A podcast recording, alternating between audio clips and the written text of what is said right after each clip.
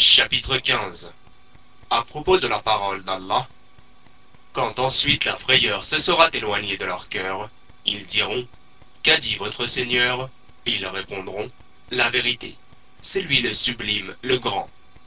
Surat Saba, verset 23. Dans le recueil de hadiths authentiques, c'est-à-dire le Sahih al-Bukhari, Abu Huraira, qu'Allah l'agrée, rapporte du prophète salatu qu'il a dit Lorsque Allah décrète un ordre au ciel, les anges battent des ailes par soumission à sa parole. Ils sont alors effrayés par le son de cette parole, comparable au choc d'une chaîne de métal sur un rocher. Quand ensuite la frayeur se sera éloignée de leur cœur, ils diront Qu'a dit votre Seigneur? Ils répondront La vérité. C'est lui le sublime, le grand. Surat Saba, verset 23. Cette parole est entendue par un djinn qui prête discrètement l'oreille. Or, ces espions sont juchés les uns sur les autres. Sofiane illustra cela en écartant les doigts de sa main inclinée. Et celui qui a entendu la parole la transmet à ceux qui sont au-dessous de lui, et ainsi de suite, de proche en proche, jusqu'à ce qu'elle atteigne le sorcier ou le devin. Mais il est possible que cet espion soit touché par un météorite avant de transmettre la parole, comme il se peut qu'il la transmette avant d'être atteint. Le sorcier ou le devin rajoute alors sans mensonge à cette information, et les gens de dire Ne nous a-t-il pas dit telle et telle chose, tel et tel jour? Mais il sera considéré véridique en raison de cette parole qui a été entendue des cieux. Nawas ibn qu'Allah l'agrée, a dit Le prophète sallallahu alayhi wa a dit Lorsque Allah le Très-Haut désire révéler quelque chose, il énonce la révélation et les cieux en tremblent, à moins qu'il ait dit, ou s'ébranle fortement, par crainte d'Allah Jalla Lorsque les occupants des cieux entendent cela, ils sont foudroyés et tombent en prosternation devant Allah. Le premier à relever la tête est Jibril, l'ange Gabriel, à qui Allah révèle ce qu'il veut. Puis, les anges de chaque ciel, voyant Jibril passer près d'eux, lui demandent Qu'a dit notre Seigneur, ô Jibril? Il répond alors Il a dit la vérité, c'est lui le sublime, le grand. Et tous les anges doivent répéter les mêmes propos que Jibril. Ce dernier transmet alors la révélation là où Allah Jalla lui a ordonné de le faire.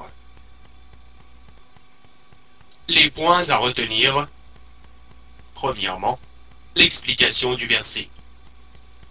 Deuxièmement, ce qu'elle comporte comme annulation du polythéisme, et en particulier pour ceux qui s'attachent au pieux. C'est d'ailleurs ce verset dont il est dit qu'il déracine le polythéisme ancré dans le cœur. Troisièmement, l'explication de la parole d'Allah. Ils répondront la vérité. C'est lui le sublime, le grand. Surat Saba, verset 23. Quatrièmement, la raison de la formulation de cette question de la part des anges. Cinquièmement, Jibril leur répond en disant Il a dit telle et telle chose. Sixièmement, le premier à relever la tête est Jibril. Septièmement, il répond à tous les occupants des cieux, car ils lui ont tous posé la question. Huitièmement, le foudroiement touche tous les occupants des cieux. Neuvièmement, le tremblement des cieux en raison de la parole d'Allah. Dixièmement, c'est Jibril qui transmet la révélation là où Allah Jalla lui ordonne de le faire. Onzièmement, le vol d'informations par les démons. Deuxièmement, l'illustration de la juxtaposition des démons les uns sur les autres. Treizièmement, l'envoi des météorites. Point numéro 14. L'espion est parfois atteint par un météorite avant de transmettre la parole et la transmet parfois à l'oreille de son maître parmi les humains avant que le météorite ne l'atteigne. Point numéro 15. Le devin peut être véridique parfois. Point numéro 16. Il ajoute sans mensonge à cette vérité. Point numéro 17. les gens n'accordent crédit à ses propos qu'en raison de la parole qui lui est parvenue du ciel. Point numéro 18. La prédisposition des esprits à accepter le faux. En effet, comment peuvent-ils s'attacher à une parole vraie en mettant de côté les cent autres mensonges? Point numéro 19. La transmission de cette parole de proche en proche. Ils l'apprennent et l'utilisent comme argument. 20e point. L'affirmation des attributs divins contrairement aux Ash'arites négateurs. Point numéro 21. La déclaration concernant le fait que le tremblement et le foudroiement sont dus à la crainte d'Allah Jalla. Point numéro 22.